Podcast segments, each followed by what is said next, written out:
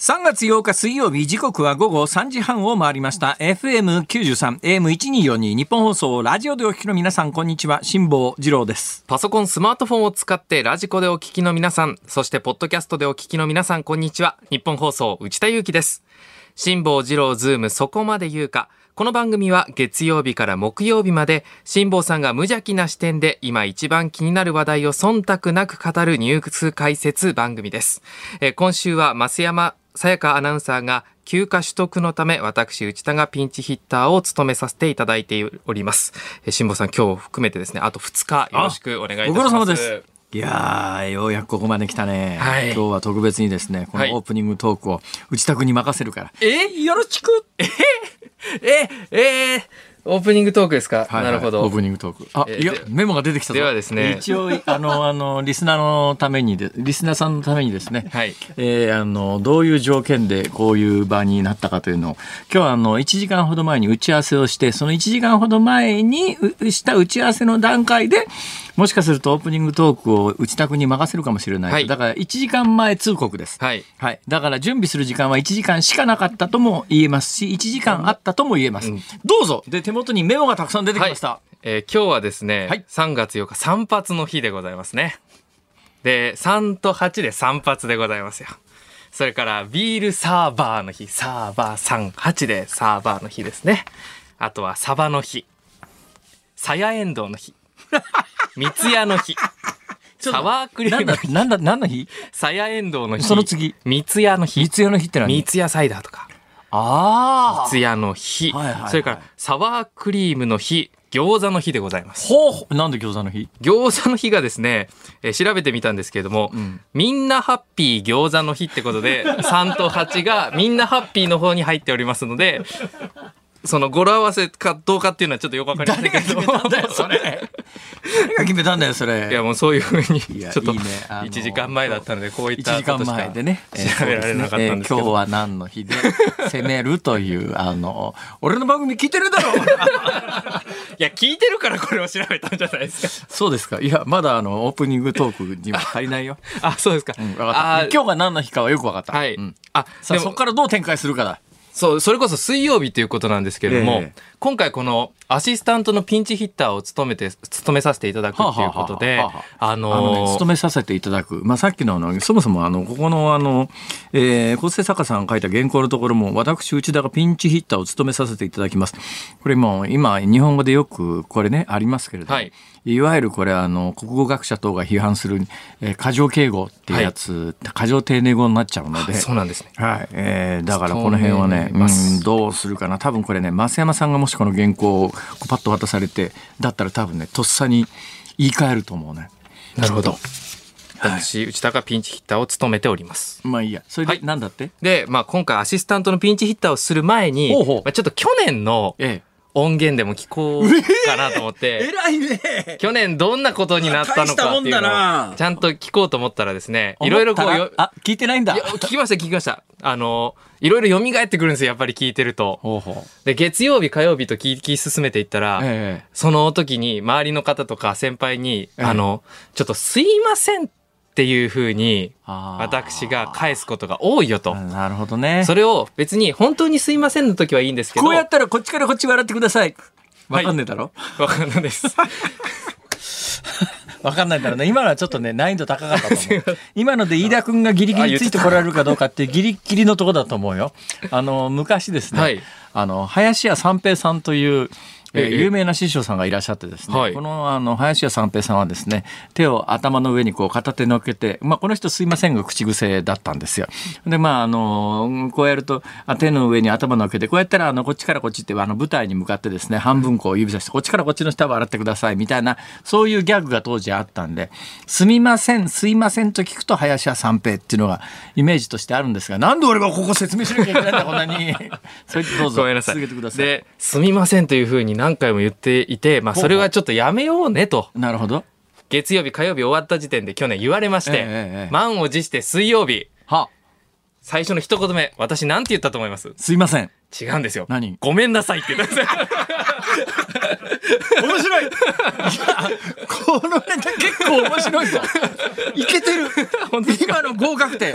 俺の採用担当者ならえ今のは合格点。クリアだよクリア。本当ですか？ええあの有料か不可で言うとですね量は取れると思うな。あ、やった。え60点ぐらいってことですね。えいや量は70点以上じゃなあ、いやった結構評価がカ高い。は60点のはずだよ、確か。嬉しい U がですね、U が80点、量が70点、かが60点で、ここまでが合格で、はいそれ以下が、あの、いわゆる不合格ですね。はい英語で言うと A、B、C までが合格なんですよ。はいで一応パスで。D、や E 食らうともうアウトですけど、はい。今のはね B クラス。やったー。大丈夫じゃないかな。はい、嬉しい。ええ。それで？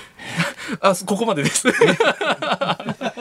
ええ話終わっちゃった？終終わっちゃいました。わっちゃったんだ。あの、2個立てとけば大丈夫かな？なんて思ってたんですけど。終わっちゃったんだ。えー6そうですか。分がわかりました限界でしたねじゃあ私が本番前に仕入れた、えー内田君ミニ情報によるとですね、内田君は今日あの3月8日で散髪の日？はい、そうなんです。あなるほどそういう文脈かなんか内田君、はいすっきりした髪型だと思ったらその散髪はタダでやってもらってるらしいねそうなんですよ。あの、カットモデルを、こう、探すアプリなんかがあって、そんなのあるの？そうなんですよ。だから、今、練習をされている方とかが、ええお金をもらわなくても良いので、髪を切らせてくださいと。どうなっても文句言いませんだなそうそういうことですそういうことです。えその、まあ、そういったアプリを使って、まあ、0円の時もありますし、ほうほう。まあ、えー1000円だったり500円だったりを払って、ええ。まあ、いいところえで。お。金くれるとこはないの？くれるところはないんじゃないかなと思いますけど、それってネットで探せるの？ネットの年齢とか性別とかあのきっとそういう属性もなんか必要なんだろういやねまあ多分性別は結構大事です。いややっぱりだけどさ髪型において性別。髪ない人がさカットモデル募集したりなんかして 行ってみたらお客さんこれどこかあのさ客の中には髪の毛ないやつも来るだろいやいやいやいや。これで練習しとけって俺なら開き直るね。うん。まあいいや。あのさ、はい。一応さ、はい。日本放送の正社員でさ、はい。お金もらってさあの、まあ、ラジオだから、まあ普段は顔出ししないとは言いながら、はい。まあ、あのイベントとかもあるわけじゃない、ね金使おうよ。金かけようよそういうところには。そうですね。だってさそれ、れでカットモデルに行ってさ、はい。それはまあ毎回あの満足のいく仕上がりとは限らないわけだろ。正直そうですね。向こうはいやまあ素人さんに毛の生えたような感じの人もいるわけでしょ。それはね、はい。さものすごく才能に満ちあふれて、まあね将来的に受かってる方々です試けど。験は受かってる方々なの。将来的にカリスマなんとかになるような人もいればもういや今まであのマネキンみたいなやつもしか買ったことがなくてあ初めて生身の人間狩れる嬉しいみたいな人もいるわけだろ中には。はい。えー気がついてみたらさあのえみたいなこともあるだろ？時々ありますけれども、まあそれもまた楽しみじゃないですか。いやだからさ あなたね日本放送の正社員でイベントの司会やることもあるわけだからもうちょっとさそのあたり気使った方が僕はいいと思うな。そうですよね。えーでもまあ上司じゃないからいいんだけどさ どっちだって君の頭がどうなろうと 俺のしたことではないんだけどまあ確かにその通りですね。そうですかカットモデルアプリが知らなかったですねそういったものがございますんで、ぜひ辛坊さんも。そうだな俺カットモデルアプリはいけそうな気がする自分でいや、結構ね、辛坊さんお好きなんじゃないかなと思って。の一定年齢のだからねあのカットモデルもさ若い人たちばっかり来られてもお客さんには別に高齢の方もいるわけだから高齢の人と若い人とやっぱ同じ男性でも髪型やっぱ変えなきゃいけないかな、はいみたいな時に一定年齢層以上のカットモデルだって必要だよねそれは。もちろん。だよね。はい。これで髪の毛が全然ないと 何しに来たんだとかさ別に飯田君を名指ししていやいやいや誰も何もどうしても言ってない言えじゃないですか言えってあの目の端で内田君が私に訴えかけるからさ誰もそんなこと言ってませんよ。この中では誰もそんなこと思ってませんから。さて。あ、さて。え先行きましょう。はい。ということで、えーまずはどういうことだよということで、みたいなずさんなまとめをするな失礼いたしました。株と為替の値動き、株と為替の値動きからお伝えしましょう。えー今日の東京株式市場日経平均株価は4日続伸となりました。昨日と比べて135円3銭高い2万8444円19銭で取引を終えました。え去年9月13日以来、およそ半年ぶりの高値となりました。円安が進んだことで、インバウンド消費の本格的な回復期待から、百貨店や鉄道銘柄への買いが目立ちました。ニューヨークの株がね、えー、あの、大きく落ちたのによく踏みとどまったなって感じですね。はい、はい為替相場は現在1ドル137円70銭付近で取引されています。昨日のこの時間と比べて1円70銭ほど円安になっています。もう気がつけば140円目前のところまで円安に来てしまいました、はい、まあ、株為替何が起きたかというとですねアメリカのあのね、えー、中央銀行のトップがアメリカの議会で、えー、証言をしてですねどうもやっぱりあのアメリカの景気はいいしえー、物価上昇の圧力が強いので、金利、う簡単には、あの、下げられないどころか、やっぱりもっと上げていかなきゃいけないんじゃないの？み、みたいなニュアンスの発言を議会でしたもんだから、アメリカの株はドーンと下がったんですけど、そうするとまあさっきの文脈でアメリカの株下がると日本の株も翌日下がることが多いんだけど、日本はこれで円安に触れて、円安に触れたということで、これがね、どこまで実体経済と関係があるかはともかくとして、だけど発想からすると、はい、まあ、あの、えー、輸出産業等々は入ってくるお金がどんと円ベースで増えますから、そうするとまあ日本の株は下がらなくて済んだんですが、その代わり、米ドルには金利がすごくつくけど、日本円は金利がつかないので、やっぱりどうして、どうせならドルで持ってた方がいいよねっていうとドルを買いに行く、円を売るというんで円安に触れて1円70銭の円安で、えー、足元137円70銭の円安になっているという、そういうことでございます。はい。ということで、この後はですね、昨日から今日にかけてのニュースを振り返るズームフラッシュ。4時台には、政治ジャーナリストの青山和弘さんを迎えして、ガーシー議員の今後に、今後について伺います。はい。5時台は1月の実質賃金4.1%マイナスというニュースにズームします。番組ではラジオの前のあなたからのご意見をお待ちしています。メールの方は zoom zoom アットマーク 1242.com まで。番組を聞いての感想はツイッターでつぶやいてください。ハッシュタグ漢字で辛坊治郎、カタカナでズーム、ハッシュタグ辛坊治郎ズーム。それから5時26分頃お送りしております、ズームオンミュージックリクエストですけれども、今日はどういったテーマにいたしましょうか？はい。はい、内田アナ、内田アナ。内田です。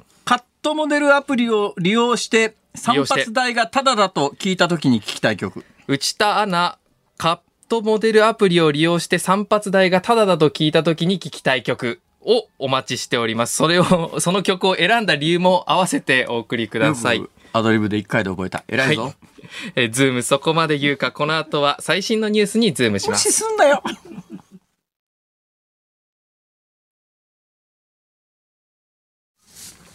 ニッポン放送辛坊治郎ズームそこまで言うか。このコーナーでは辛坊さんが独自の視点でニュースを解説します。まずは昨日から今日にかけてのニュースを紹介するズームフラッシュです。FRB アメリカ連邦準備制度理事会のパウエル議長は7日物価上昇の圧力を踏まえて今後の経済指標次第では利上げのペースを加速させる用意があると述べましたトルコ・シリア地震の発生から3月6日で1ヶ月となりました。死者は合わせておよそ5万2000人。トルコだけで192万人が避難生活を強いられています。韓国の情報機関は7日北朝鮮の金正恩総書記に長男がいるとする分析を国会に報告しました。厚生労働省の諮問機関は塩野義製薬の新型コロナウイルス感染症の飲み薬ゾコーバへの公的医療保険の適用を了承しました。公定価格は1錠およそ7400円で1回の治療にかかる費用はおよそ5万2000円となります。5月の感染症法上の位置づけ見直し後も政府は価格が高い治療薬は無料とする方針で自己負担は引き続き発生しない見通しです。帝国データバンクによりますと外食100社を対象にした調査で卵を使ったメニューの休止または制限をした企業が今月5日の時点で全体の2割にあたる18社に上ったと発表しました。高病原性鳥インフルエンザの流行に伴う鶏卵価格の高騰が主な原因です。SNS 上で多数のフォロワーを持ち発信力が高いインフルエンサーの女性9人が東京国税局の税務調査を受け2021年までの6年間でおよそ3億円の申告漏れを指摘されたことが分かりました。イギリスのエコノミストは主要29カ国を対象に2022年の女性の働きやすさランキングを発表しました。首位は前年2位のアイスランドで4位までを北欧勢が独占。日本は2016年以降7年連続でワースト2位となりました。就職情報会社のディスコは来年の春に卒業予定の大学生大学院生について今月1日時点の就職内定率が32.4%だったと発表しました。現行の就職活動ルールになった2017年春の卒業生以降で内定率が3月1日時点で3割を超えるのは初めてのことです。政府や経済界が示すルールでは3月1日が採用広報の解禁日ですがそれ以前に内内定や内定を得ている学生が多いとみられます。そうなんだよね。一応3月1日、まあ、採用広報解禁日えー、ということなんだけど実質的にはもう3月1日を待たずに来年の春に卒業する大学生は3割ぐらい内定をもらってると、はい、だけどねこれをまあニュースもやるんだけどさニュースにするマスコミだってお前んとこもやってんだろって話でさ。まあ小さな声でしか聞かないけれども。内田君の時なんかどうだった？私の時はまあえー、っと東京のキー局テレビ局私まあアナウンサーしか基本的に受けてませんのであれですけれども東京のキー局なんかはもうかなり早く始まっていたかなという印象でしたし、まあ、その前にインターンなんかもあったりしてそこももうほぼほぼ先行みたいな状況が夏頃にはありましたかね。いいね。いい答えだね。つまり日本放送がどうかというと、具体的なことを言って日本放送の上司に怒られる可能性がありますが一般論として他のテレビ局等の話をしてそれで、えー、なんか質問の答えを全部終わらせてしまってお茶を濁すという。なかなか技術を覚えたね。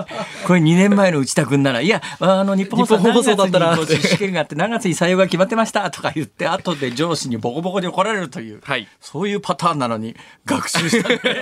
偉くなったね。去年の放送聞きましたから。そうですか。はい。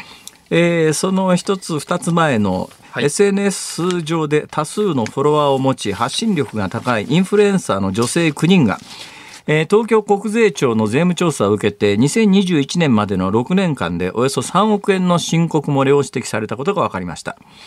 インフルエンサーの女性9人、はい、どうやら全員ね 風邪ひいてたらしいよ。え？そうなんですか？いやいやいやいやいやいや。いやえどっちだろこれ？いやちょっとどっちだろじゃねえだろ。インフルエンザじゃないですよあなるほどこれだこれだ。なるほどこれだ。じゃなくてここそれだけタイムラグがあると俺もどうしていいか分かんなくなっちゃうんだよね。即座に反応してくれないとこのタイムラグはさ頼むよ本当に。それはインフルエンザじゃんとかっていうふうに突んでくれるとありがたいんだけど。すいません真顔をされて3泊ぐらい置かれてから反応されてもな。いや参っただけどだけどあの実はですねそんなにあの冗談まあ冗談なんだけどさ、はい、あのインフルエンサーあの SNS インスタグラムとかその他あのそういうののフォロワーがやたら多くてですねなんか発信すると物が売れちゃうみたいな影響力のある人のことをインフルエンスインフルエンスっていうあの英語で言うところの影響力ですね、はい、インフルエンスからあのインフルエンサーっていう言い方するんだけど実はあのあの風のひどいやつのインフルエンザも語源は一緒だからね。あそうなんですか？語源もあのインフルエンザももともとインフルエンスっていう影響っていうののだからなんかいろんなことの影響でこういう症状が生まれるみたいなところがどうも語源らしくて、はい、だからインフルエンザの語源とインフルエンサーの語源は実は同じなんであながちそんなにバカにしたもんではないんだけど、はい、だけどもうちょっと反応速度上げてくれた方が。いやいや語源が一緒なんでちょっと反応速度が。何言ってんだよ。何言ってんだよ。だけどこれさはい、えー、どのぐらい所得があるんだろうねインフルエンサーって話で。ちょっとね手元に資料があるんですけど、はい、どうだろう内田君。日本放送でアナウンサーやってるよりなあのーインフルエンサーインスタグラムとかなんかのフォロワーをふら増やしてインフルエンサーになった方が儲かるぞ。いや社会ね福祉というか福利厚生なんかがねやっぱりありますから。そこかよ。そえー、正福利社厚生か？正社員は大事ですよ。社会的使命とか言わ言えねえのか？いや福利厚生がインフルエンサーに放送のがいいですって。いやいやそうそうそう。今お金の話をされたからお金のところで言うならばという話ですよ、えーちなみにですね私はもう、ね。インスタグラマーとかね、どのぐらい稼いでるのかというのがですね、これ2022年6月インフルエンサー調査結果っていうのが、これネット上の調査かなんかであってですね、はい。えー本業インスタグラマー、つまりインスタグラマー、つまりインフルエンサーとしてだけでご飯を食べている人。はい。だから何かやりながら片手間でやってるんじゃなくて、本業でインフルエンサーやってる人の平均フォロワー数が7万3270、まあ、フォロー、フォロワー。はい人人なのか、まあ、会社組織がフォローしてるときところもあるから人とは言えないんだけど、まあ、一応人の方が分かりやすいからはい。人で言うけど、だから7万人余りのフォロワーがいると、えーインフルエンサーになれるっていうことですよ。えーで平均年収が412万円ぐらいだって。412万円年収年収412万だから、はい。いあのフォロワーだからインスタグラムでもツイッターでもなんかそういうの始めてフォロワーが7万人だけどねまあ私みたいな商売やっててもともとなんかテレビ出るのが仕事で、まあ、一定の知名度があると、まあ、フォロワーとか、まあ、割とその万単位のフォロワーはなんとかなるけどもこれほんとすげえなと思うのは今あの YouTuber なんかでもそうだしインスタグラマーなんかでもそうだけどそういうバックボーンがなくてなんかふっと気がついたら満単位のフォロワーがいるって一般の人があれどうやったらそんなことができるんだろうと内田君とか思わないですか？いや思いますよ。私もあなんかやってる？のツイッターをはいツイッターやってる？おりまして。内田君ツイッターやってんだ。はい。フォロワーは？日本放送内田裕樹と調べていただければ出ますけど日も本放送内田裕樹と調べると内田君のツイッターがある。はい。フォロワーは？900人え？900人の方にフォローしていただいております。いやだからさ一応本当の、まあ、ある意味喋りのプロなんだけど、はい。それでも900人じゃない。そういうことです。だけどつまり一般の人で年収400万円ぐらいある、まあ、インスタグラマーとかツイッターやってる人とかっていうとフォロワー数7万突破ってすごい数字だよね。そうですよね。どうしてそこまでいくかな？どうやってやってんだろうとか。やっぱり一定の数いくと広がっていくもんですか？こうだんだんと増える数としては加速していくんですかね、まあまあだからネズミ山みたいな感じで、えー最初100人までが大せ大変だって。これよく聞くね。100人行くのが大変だけど、はい。まあ、100人行ったら加速度ついちゃうよと。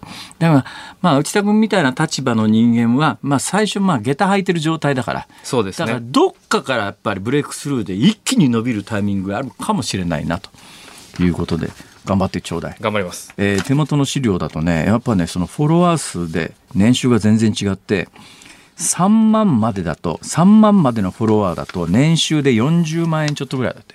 これだと飯食えないよね。ね。ところがねフォロワー数が12万超の平均はやっぱり600万円を超えてるので。だから9万からえ12万ぐらいまでのフォロワーだと258万円、はい。まあそんなんかうーん。ちゅうことで大変だな。いや411万が平均でまた600万円だったり、まあ、もっと稼いでる人もいるってことは結構一部の人が飛び抜けて稼いでるって感じなんですかね、まあ、YouTuber なんかでもそうだろうね。だから YouTuber なんかでもよくあのえーネットニュースになるようなあの何百万単位でフォロワーのいるような人たちってもうごくごくごくごく一握りというやつで、はい。えー良い子の皆さん。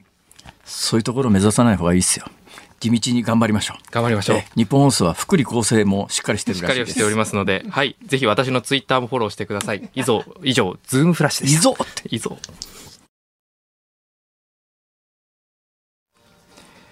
3月8日水曜日時刻は午後4時3分を回っています東京有楽町日本放送第3スタジオから辛坊治郎と内田祐樹でお送りしています。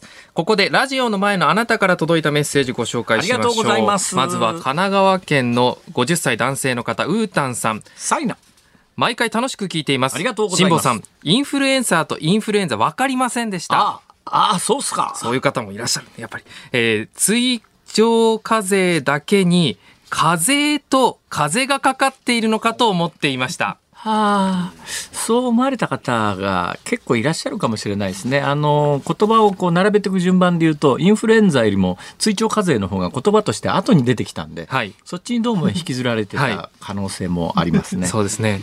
そうかじゃあ内田君だけじゃないんだ。そういうことでございます。はいこういった方もいらっしゃるというありがとうございます。ありがとうございます。優しいっすね皆さんね。はい。えー続きましてこちらはベベベベースマンさんです。へいへい薄毛に特化したカットモデルもありますよ。これだけごまかせますって感じで。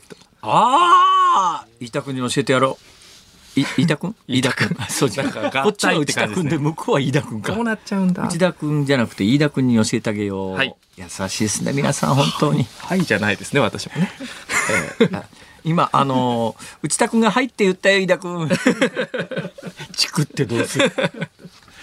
ということでございます。えーこれからもメッセージをお待ちしております。ええ。番組ではラジオの前のあなたからのご意見をお待ちしています。ニュースや普段の生活で感じる疑問などを送ってください。メールの方は zoom.1242.com アルファベット ZOOM で zoom です。zoom.1242.com 番組を聞いての感想はツイッターでつぶやいてください。ハッシュタグ漢字で辛坊治郎カタカナでズーム。ハッシュタグ辛坊治郎ズームでお願いします。5時26分頃お送りするズームオンミュージックリクエスト。今日のテーマはウチターナカットモデルアプリを利用してただと聞いた時に聞きたい曲ということでお待ちしております。なぜその曲を選んだのか理由も一緒にお願いします。この後は政治ジャーナリストの青山和弘さんをお迎えします。辛坊さんが独自の視点でニュースを解説するズームオン。この時間特集するニュースはこちらです。ガーシー議員参議院本会議を欠席。国会への欠席を続ける NHK 党のガーシー参議院議員は懲罰処分の陳謝を求められていた今日の本会議を欠席しました。ここで専門家の方をお迎えしております政治ジャーナリストの青山和弘さんですよろしくお願いします、はいよろしくお願いしますよろしくお願いします。お願いしますあいつもながらシュッとしてますね。いえいえ、今日はちょっとネクタイを締めてまいりました。国会からクタイ締める用があったんですが。えーあの、実はですね、今日、ガーシーさんが来れば、ええ参議院本会議見に行こうと思ってたんですよ。はあ、はあ、まあ、来なかったんですけれども、ええちょっと前後に予定入れたんで、まあ、そのままちょっと国会行ってからこっち来ました。なるほど。はい。えーガーシーさん来るっていうあの見込み見見通しっていつぐらいまであったんですかね？あのですね、私、あの、この懲罰委員会の鈴木宗男委員長に、昨日の午後実は会いに行ってるんですよ。ほう2時半ぐらいまで、絶対来るなって言ってました。今の今ちょっと鈴木宗男さん入ってます？気。づきました？そうなんですよ。鈴木宗男さんちょっと入って絶対来るなって言ってましたそそうですか。ええで、なんでかというと、そのバッジをなくしたら、ええやっぱりガーシーさんなんてもう誰も注目しなくなると。彼は絶対にその議員のあの立場が欲しいはずだから、来るんだと。で、どこの便を通ってくるんだとかですね、なんかいろいろ計算してました。鈴木宗男さんも来ると思ってたんだ。思ってましたね。だけどまああの多分同じ時間にここであその前の日に田崎さんとここで話しながら、はい。でもさ来てその後日本にいると、ん国会が閉幕までいたら逮捕されるリスクがあるし、国会閉幕前に帰ろうと思った時にパスポート返納命令が出たらどうすんだとか、まず出たでしょうね。となると、はい。リスク大きすぎるから、えでじゃあたとえ帰ってきたとしてもその後国会に出続けなければあの結局謝ったけど本気で謝ってねえだろって言われてまた懲罰にかけられるに決まってるわけでえそうですね。それは宗男さんもそう言ってました結ね。局どうやったって、ええ首は遅から早かれ免れないということを考えると、うんリスクを回避する方がまあ得っていうか賢いっていうか。まあ、それしかなかったでしょうね。あの、取材した記者に私、ちょっと話聞いた。私、直接ガーシーさん取材してないですけれども、えやっぱりあの、トルコに行くという言い始めたあたりから、はい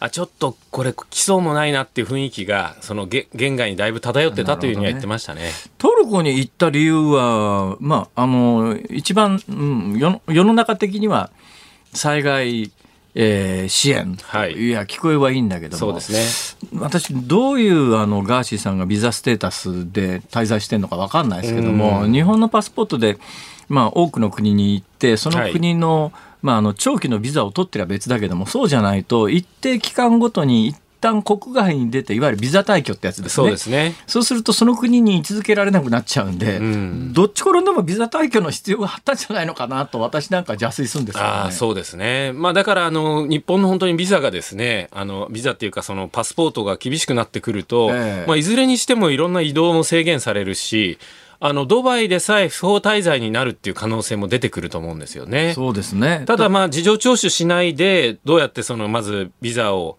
取り上げるのかっていうのがその辺の手続き論がですねあー。まあ、警察の中でまあどう整理するのかっていう話だと思います。どうなんだろう。その海外にいる間に、えーパスポートの返納返返納命令が海外にいる状況の中で出されるってことはあるのかしら？大体、ええ。海外にいるとパスポートないと動けなくなっちゃう動から。けなくなっちゃいますね。基。本的にパスポートって何のためにあるかというと自国民を保護してくださいねっていう要するにまあお願いみたいなことがパスポートに書いてあって、はい。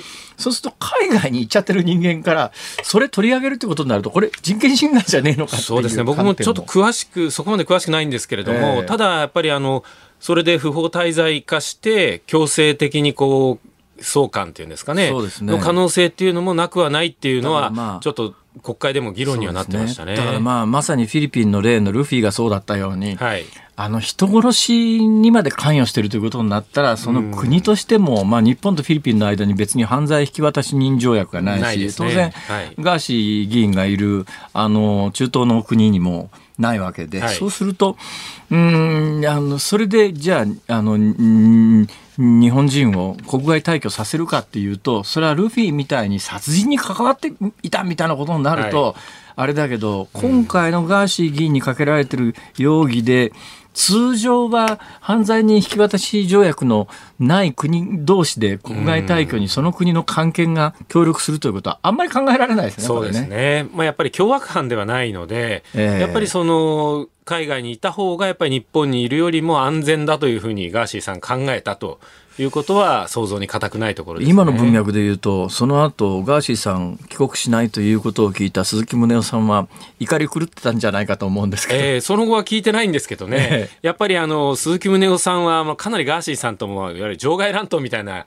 言い合いもしてましたから、はあはあ。宗男ハウスなんて言われたりして、はあはあ。やっぱり僕はあの鈴木宗男さんってまあいろいろこうこれまでもありましたけども、ええ。この懲罰委員長というポストはですね、ええ。まさにこの時の宗男さんのためにあったんじゃないかっていうぐらい。やっぱりねガーシーさんに睨まれると国会議員みんな実はビビってるんですよ。えそうなんですか？そうなんです。今までもあの例えばその海外渡航の許可証とか出てて、まあ、却下すると、ええ。ガーシーさんが YouTube とか、まあ、インスタグラムとかでなんだあいつみたいなことを言うのをみんなすごい嫌がっていて、うん。関わりたくないなみたいなことを結構本音で私も言っててこれ情けない話だなと思ってたんですけどやっぱり宗男さんね堂々と戦うのではあやっぱそういう意味ではねこれ宗男さん適任だったなと思うんですね。なるほど、まあ、昨日も1秒でも遅刻したら除名だとか、あの、ち、あの、陳謝の文章を少しでも読み間違えたり違うこと言ったら除名だとか、ものすごい勢いだったんで、ええ。これは今日は面白いなと思ってたら、まあ、残念ながら実現しなかった。と。実現しなかった、はい。で。これ実現しないとなるとそれで終わりっちゅうわけにもいかないわけで、はい。今後どんなプロセスでどうどのタイミングでどうなりますか？え実はですね、4時15分だから間もなくですね、この懲罰委員会の理事懇談会というのが開かれて、はい。まあ、今後のどういうふうに進めるかって話し合うと思うんですが、ええもうあの、除名の方向は間違いないと言っていいと思いますね。はやはりあの今回陳謝しませんでしたので、ええ。早ければ本当来週この水曜日の定例会で除名になる可能性除も名されると、まあ、失職、国会議員の身分はなくなりますよね。そうですね。まあ、はい。比例の繰り上げで、今、N 党の立花さんは、うん。えーっと、4位で当選した斉藤さんですね。はい斉藤さんを繰り上げ当選させると。そうなんですよね。だけど、そこから先、同じように立花さんが言ってるのは、斉藤健一郎さんを当選させるけれども、ん。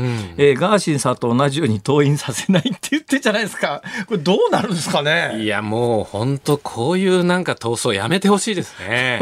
ね。うんやっぱり国会議員ってやっぱり何が最最最後の仕事かというと賛否を明らかにすることです、国民の代表として、ええ予算であるとはい。か法律に、ええ。まあこれに参加してませんのでガーシーさん一回も。ええこれでいいんだっていうやっぱ政党とかですね政治家ってやっぱりあっちゃいけないと思うんですね基本。これね、じゃあまあ仮にですよ、はい仮にまあガーシーさん除名になって、え斉藤健一郎さんが国会議員になって、だけど立花党首の立花さんが 出るなって言って、斉藤さんが一回も出てこないときに、はいもう一遍斉藤さんは除名になるんですかね？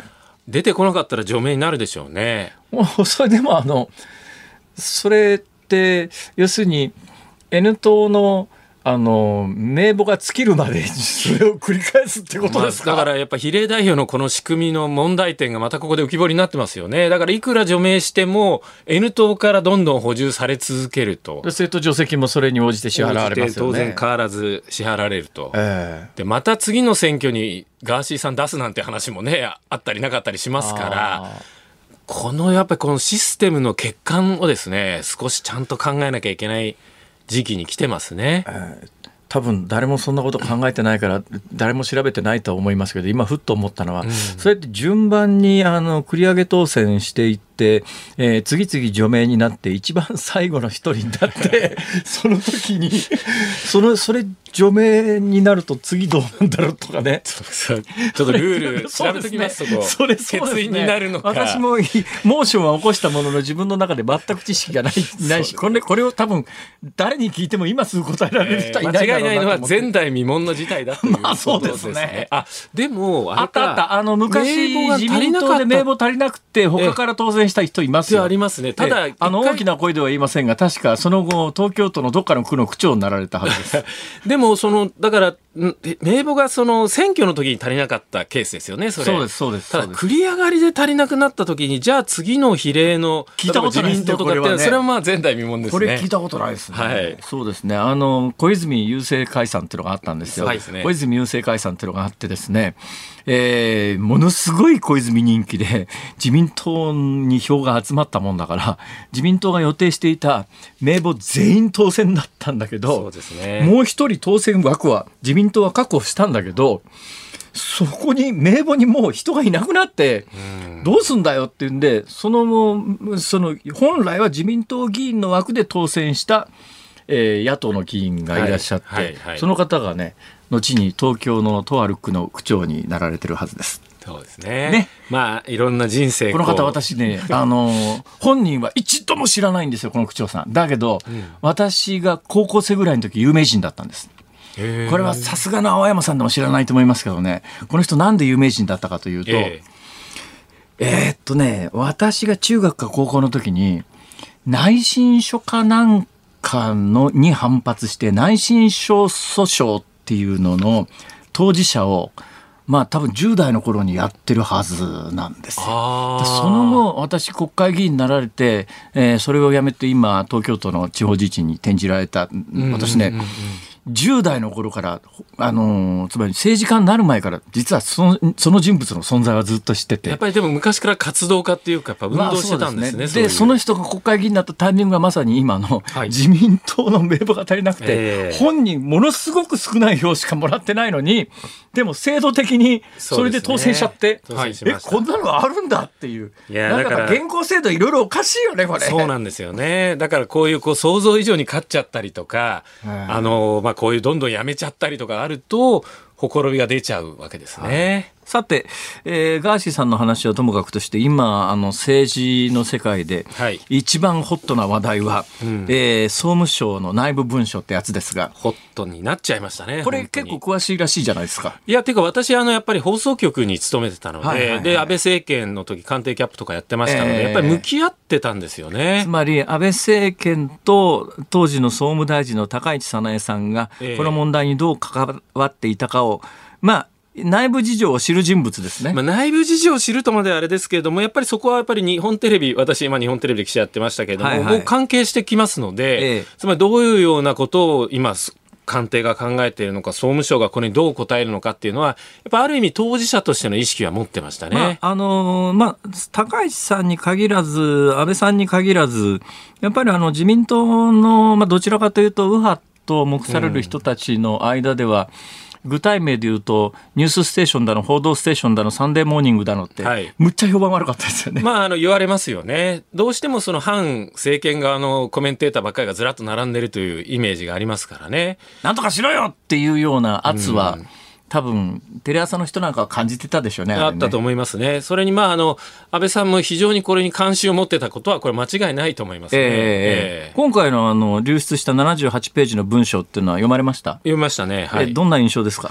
まあこれだけ細かく書いてあってですね、えー、もう全体が捏造っていうのはやはりちょっと考えにくいですよね。ただですね、先ほど実はあの予算委員会があって、はいはい。やっぱ高市さんはこの電話、安倍さんとの電話も、レクそのものもやはり否定してるんですよ。はいはいはい。全くそれがないんであれそば、のあのごめんなさい。電話とかレクってのはどういう文脈の話ですか？さんとですね、えこの意見交換したっていう、ええ。この、あの、文章の中にありますよね。は。あの、安倍さんとこの電話で総理とやり取りして、ええ。ー総理から今までの放送法の解釈がおかしい旨の発言があったとかなってるところとかええ、あと大臣室で高市大臣とその情報流通局長がこうレクをしてですね、ええ。そもそもテレビ朝日に公平な番組なんてあるって発言したとされてる部分。そのものがない。そもそもテレビ朝日に公平な番組なんかあるって高市さん確かに言いそうですよね。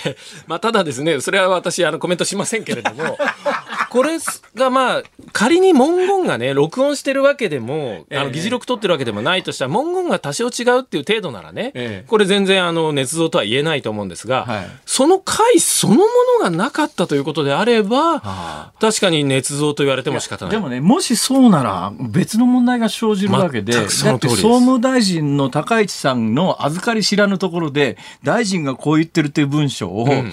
総務省の官僚が作って、それを内部的に、んあの大臣はこう言ってるからって、共有文書を作って、省内回してたっていうのは事実なわけでしょ？誰が書いて何のためにそうすると、これ本来ならば、それ自体が捏造なら、はい。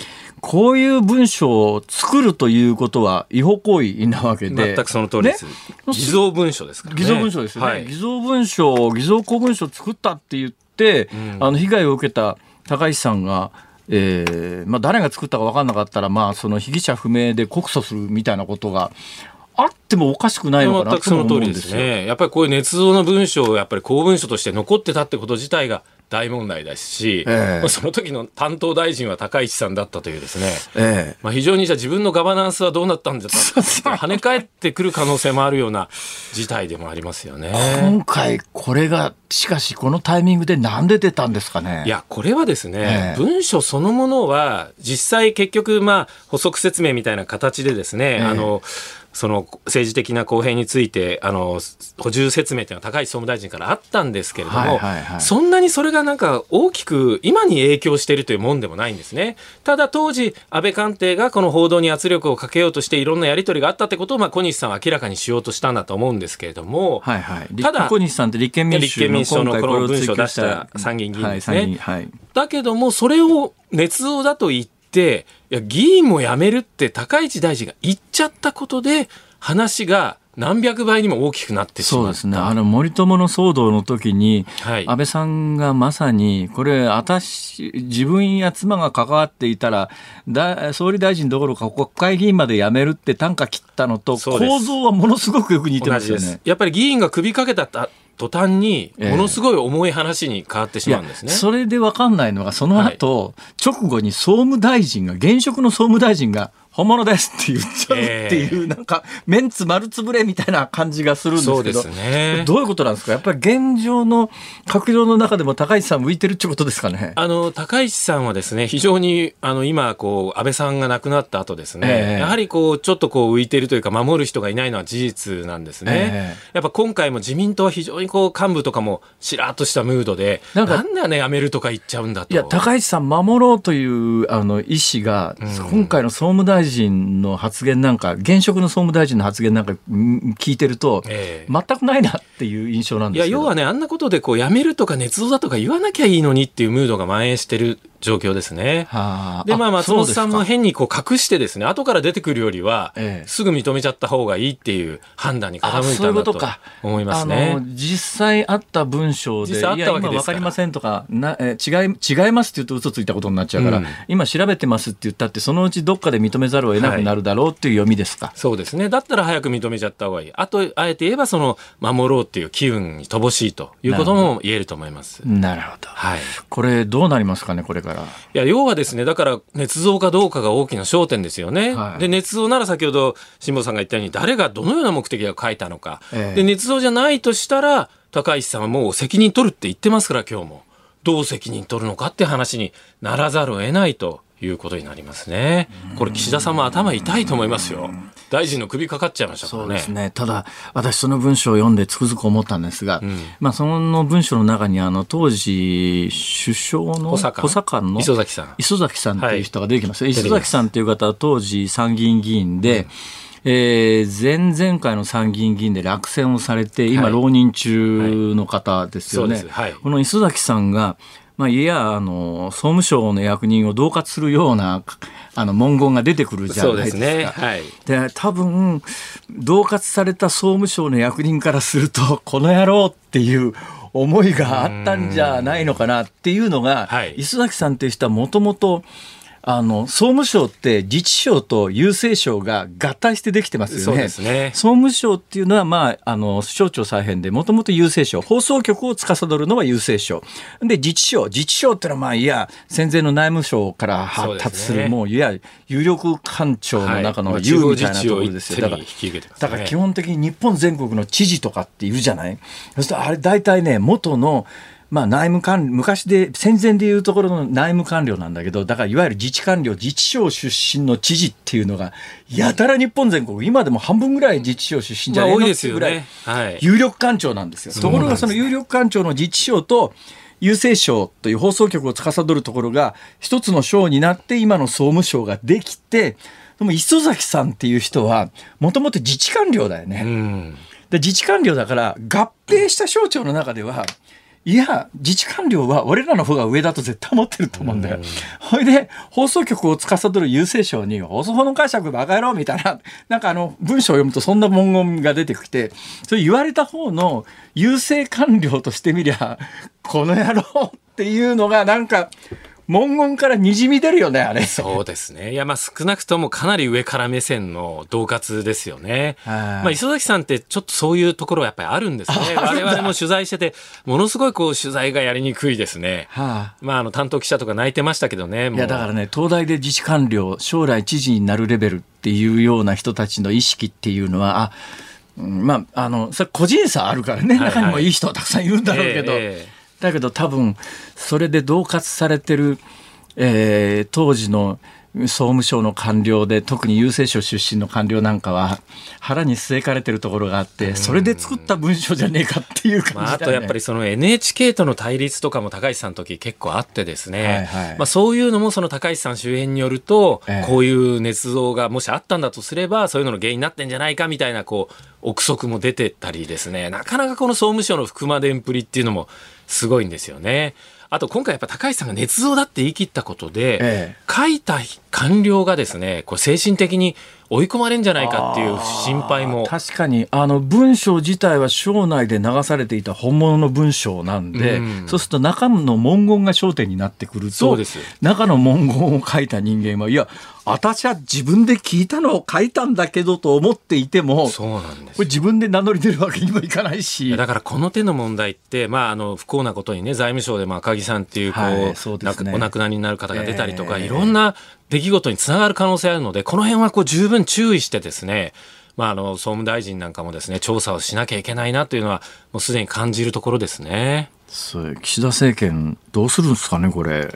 まあでも、まあ野党はですね、もう高市さんの首取るって言ってわーってなってますし、ええ。もう高市さんは高市さんでこれ自分たちでこれ捏造だってこう証明したいって今結構頑張ってるようなので、はい。まあかなりこれ今後もちょっと尾を引く、まああの、国家の一大事かと言われればそうでもない、あの、文書自体はですね、そうですね。なんですけれども、ええ。ちょっと国会ではこう大きな問題としてしばらく尾を引なんきそうな。か書いてある文章を見るとあの自民党右派の人たちと話をしてると日常的に出てくるような話ばっかりですよね。NHK のあの番組はどうなってんだとか、ええ。あの久米宏はなんだとか 関口宏はとかっていう、まあそういう不満は多いんですよね。でだからだからあれ読めば読むほど、うん、そんなこと言うよね普通っていう。で結果的にその放送法の解釈を変えたってことではないというふうにまあ説明もしてますんで、ええ。そんなにそのすごいプレッシャーかかってその後何かなってるってわけでもないんですよね。そ。れともう一つですねここから先はちょっとこのタイミングでやばいので、はい。やばい話なのでものすごくぼやかして言いますけれども、うん。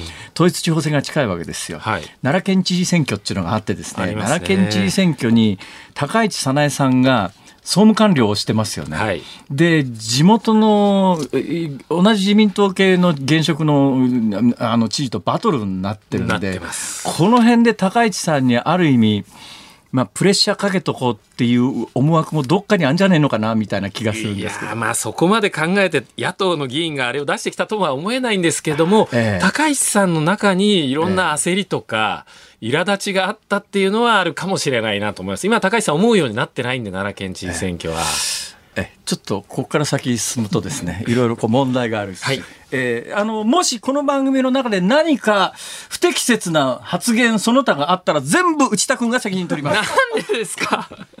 ありがとうござい困ますったことになっちゃいましたね。参ったな。えーはい。それではお時間ですので、政治ジャーナリストの青山和弘さんにお話を伺いました。ありがとうございました。ありがとうございまし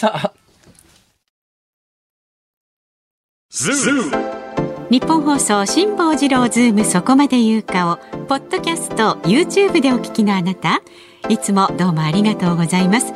日本放送の増山さやかです。お聞きの内容は配信用に編集したものです。辛坊治郎ズームそこまで言うかはラジオ局日本放送で月曜日から木曜日午後3時半から毎日生放送でお送りしています。番組はラジオの FM93 AM1242 に加えてラジコでもお聞きいただけます。ラジオラジコではポッドキャスト YouTube 版にはないコンテンツが盛りだくさん。アトムさん吉田由紀ちゃんの中継企画さらに辛坊さんが「夕刊フジ」の気になる記事を解説するコーナーそして辛坊さんが聞きたい曲をお送りする「ズームオンミュージックリクエストなどラジオラジコでしか聞けないあんなことやこんなことがいっぱいです。ポッドキャスト YouTube を聞いた後はぜひラジオラジコで辛坊治郎ズームそこまで言うかをお楽しみください。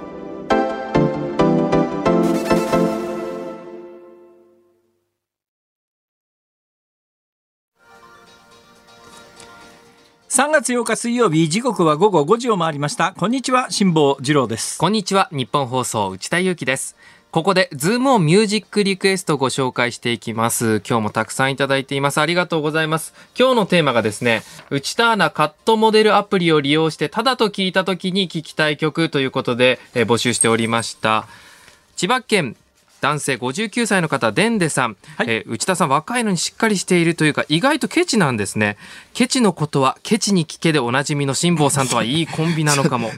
おなじみじゃねえよ ケチといえばティッシュを1枚ずつ剥がして使うでおなじみの松本明子さんのオスメスキスをお願いし松ます。本明子さんティッシュ1枚ずつ使うんですか？私も初めて知りました。続いてめんどくさいし薄くて使いにくかろうに はい愛知県の愛知の A61 助さんですね。男性おあり61がと歳の方内田アナがカットモデルアプリを使って無料でカットしていると聞いた時に聞きたい曲ですが髪がうまくカットされればいいのですが無料だけに「えい」というカットの時もあると思います。まさに髪だけに神のみぞ知るということでチェッカーズの神様ヘルプをお願いしますと。あ紙つながりでね。はい。続いて、えー梅昆布さんですね河合直子さんのアンバランスをお願いします。アナウンサーらしからない髪型にされたり、まあ、そんなことはないんでしょうけどということ。ああいや普通です、はい。非常に普通だと思います、えー続いて東京都サッチさん。中山美穂さんでただ泣きたくなるのをお願いしますただは無料ということで散髪代が無料になれば嬉しくて泣きたくならないかというふうにいただいております。あそっちで泣きたくなるわけですね、はい。えー続いてこちらはメタボなしっぽさん60歳の静岡県の方ですね。散髪代がただな時に聞きたい時あ聞きたい曲ということでただのことをロハとカタカナのロとハ口に逆あハの字でロハとただというふうに書くんですけれどもこれでひっくり返すとハローということで Hello, my friend で始まる松任谷由実さんの Hello, my friend をお願いしますといただいております。うーん遠いな。はい。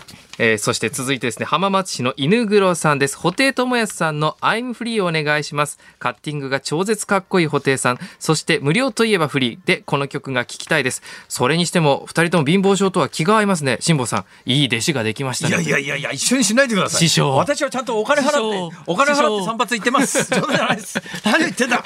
おかしいだろ。弟子入りさせてください。カッティングが超絶かっこいい布袋さん、はい。ああカッティング髪の毛のカッティングとギターのカッティングをかけてあるわけだなこれギターのカッティングわかりますか？なんとなくではございますけれど。も。そうですね、はい。それですそれです。あのお弾いた瞬間に音音をミュートするんですね、はい、カッティング。カッティング。カッティング。ええ。さあ、えー、今日も内田君に捧げる曲なのでいいんですか内田君に選んでいた誰が師匠やねん。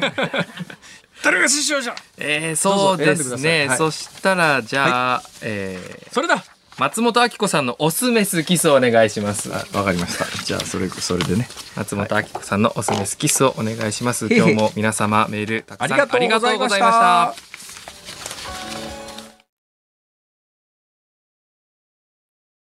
辛坊さんが独自の視点でニュースを解説するズームオン。この時間解説するニュースはこちらです。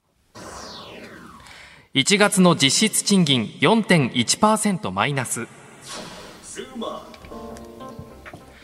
厚生労働省は昨日1月の毎月勤労統計調査を発表しました。労働者1人当たりの平均賃金を示す現金給与総額に物価の変動を反映した実質賃金は前の年と同じ月と比べて4.1%マイナスでした。これは2014年5月以来の落ち込み幅です。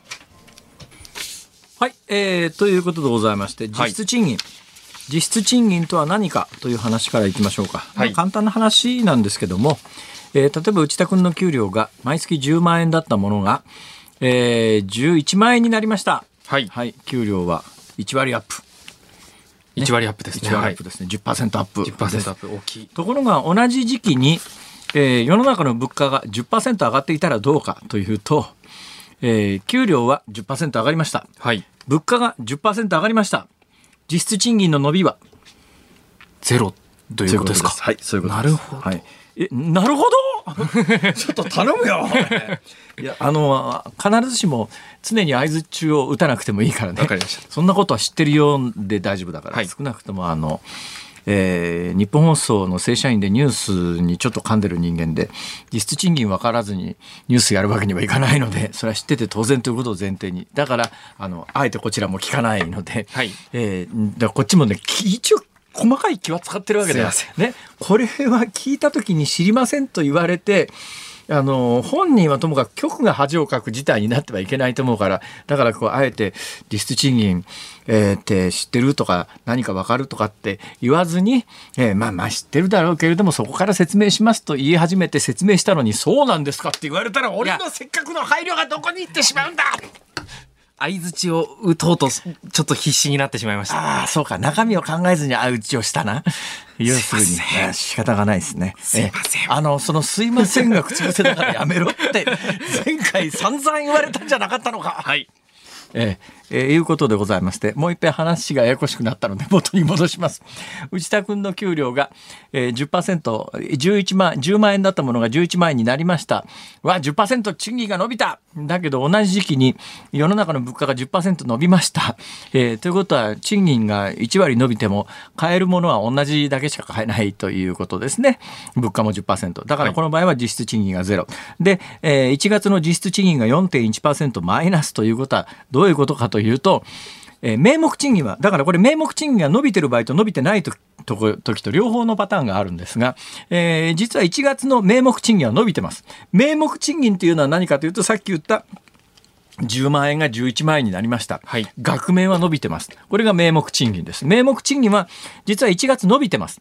で、あの、実質賃金が下がってる時には2つパターンがあって、名目賃金自体も下がってる時もありますけど、あの、今はですね、名目賃金は伸びてるんです。だから名目賃金、額面だけ見たら、賃金は上がってるよね、なんだけど、その時に賃金の伸びを上回って物価の方が上がってるので、大きく上がってるので、実質、実際には、あの、給料が4.1%下がっちゃったのと同じだけけしか、あの、この給料じゃ買えないよねっていう、そんな状況になって、その実質賃金が4.1%マイナスなんですが、これが2014年5月以来の落ち込み幅ですって言うんだけど、これ2014年5月、8年前に何が起きたかっていうと、これね、消費税値上げのタイミングだと思いますね。だから、ものすごく久しぶりですね、実質賃金が完全にここここまで落ちちゃってるのは。4.1%。4.1%給料下がったら大きいよね。はい。4.1%下がったらむっちゃ大きいんだけれども名目賃金が伸びてるんで今みんなあんまり気がついてないけれども簡単に言うとすげえスピードで貧しくなってるっていうことですよ。はい。だから名目賃金が給料の明細見た時の金額は増えてるから気がつかないんだけども、実際にそのお金で何が買えるかっていうのを考えた時に物価の伸びがすごいから、えー、買えるものが少なくなっちゃってて、賃金実質目減り。だからまさに実質目減りになっちゃってるという、この実質目減り幅っていうのはむちゃくちゃ大きいので、過去もう本当にしばらくないぐらい実質賃金下がっちゃってる。だからその分貧しくなっちゃってるよね。で、それがね、これデフレの時のあの実質賃金マイナスの場合には、あの、例えば高齢者なんかは、えー、預貯金が退職金で預貯金が一定程度ありますっていう。デフレの時にはその預貯金自体は金額ベース変わらなくてもその預貯金で買えるものは増えてるわけですよ、はい、物の値段が下がってるわけだから。だから高齢者でお金がある人はあんま困んないんだけど今物価がどんどん上がってる上に金利がつかないからから高齢者で一定のお金もら持ってる人っていうのはあのそのお金がものすごい勢いで目減りしてる物価が上がってる分だけでその物価が上がってる分だけじゃあ年金も上がるかっていうと昔はですねあの年金の改定って物価連動だったんですよ。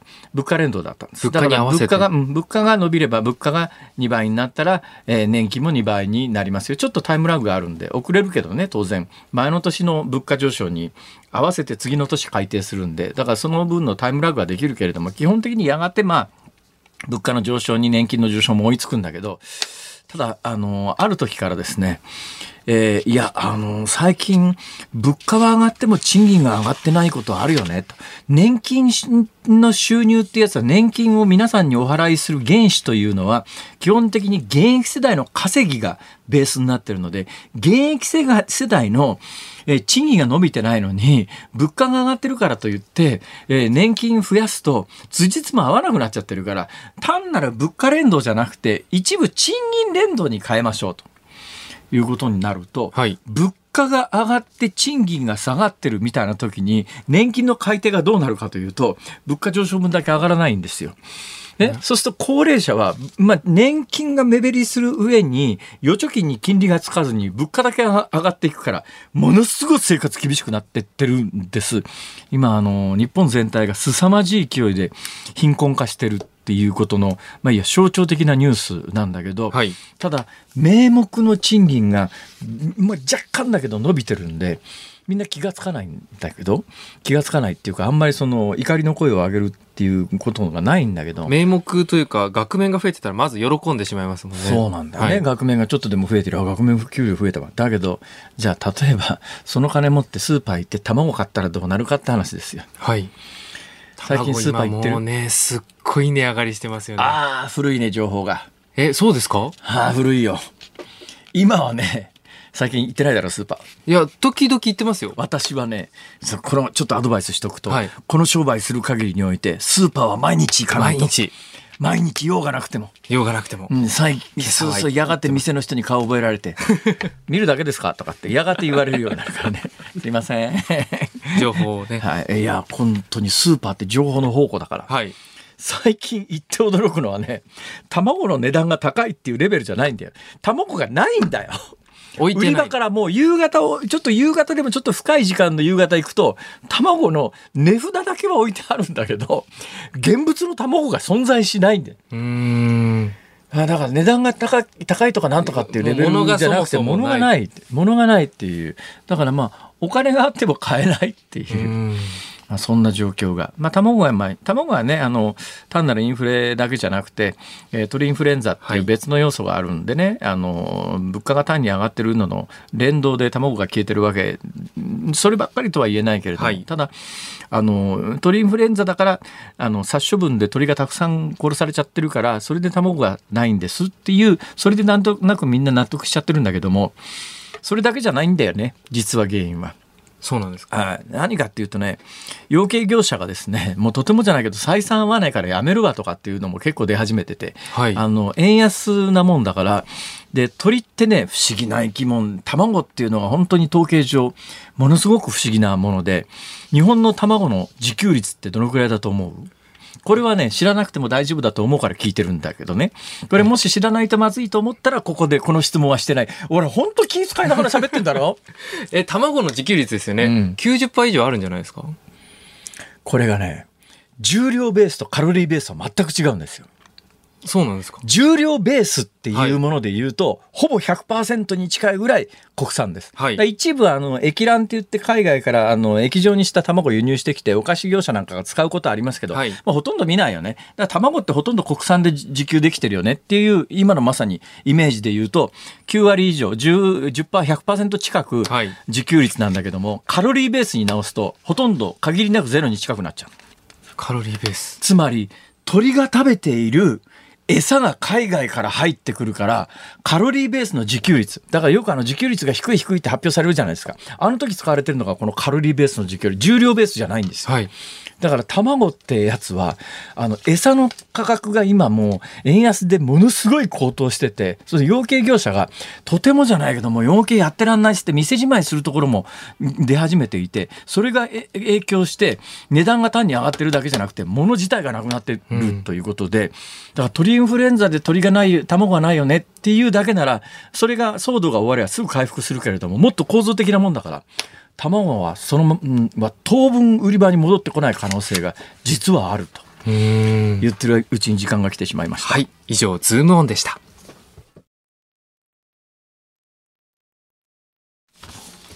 ズームミュージックリクエストをお送りしているのは千葉県デンデさんからのリクエストです。松本明子オスメスキス。はい。えー、1983年の曲ということで、松本明子さんがアイドルだった時代の曲ですよ。はい。初めて聞きました。大変失礼ながら松本明子さんがアイドルだったんだって というのがですね毎週月曜日、はい松本明子さん月曜日にですねあのこの日本放送のお昼の高田文夫さんの番組に、はいビバリーヒルズですねはい、レギュラーで出てらっしゃるんで、はい月曜日あのそこで新聞読んでるとお会いするんですよ、はいまあ本当に丁寧な方でね素敵な人なんですけども、はい。ただあの元アイドルっていうイメージとは 若干違うのはなんでだろうな。おかしいな。元アイドルです。あ元アイドル。情報が入りました。はい。内田君はい。ツイッターのフォロワーが激増してるそうです。なんか100人ぐらい増えているということで、100人かよ。もう少しで1000人、もう少しで1000人かよ。嬉しいです。本当皆さん皆さん。ありがとうございます。あなたが1000人目です さて、お聞きの日本放送、この後5時30分からは、日本放送国際女性デースペシャル、マイステージ、働くのこれ方を、これからを語ろうをお送りします。そして、明日の朝6時からの飯田浩二の OK 工事アップコメンテーターは、ジャーナリストの鈴木哲夫さんです。行政文書をめぐる国会での追及、ガーシー氏の除名検討について取り上げます。そして明日午後3時30分からの辛坊治郎ズームそこまで言うかは飯田アナウンサーが登場です。そして私内田がですね明日はピンチヒッター最終日でございますので辛坊さんよろしくお願いします最終日まで。はいよろしくお願いします辛坊治郎ズームそこまで言うかここまでのお相手は辛坊治郎と明日も内田裕樹でした。聞いてちょうだい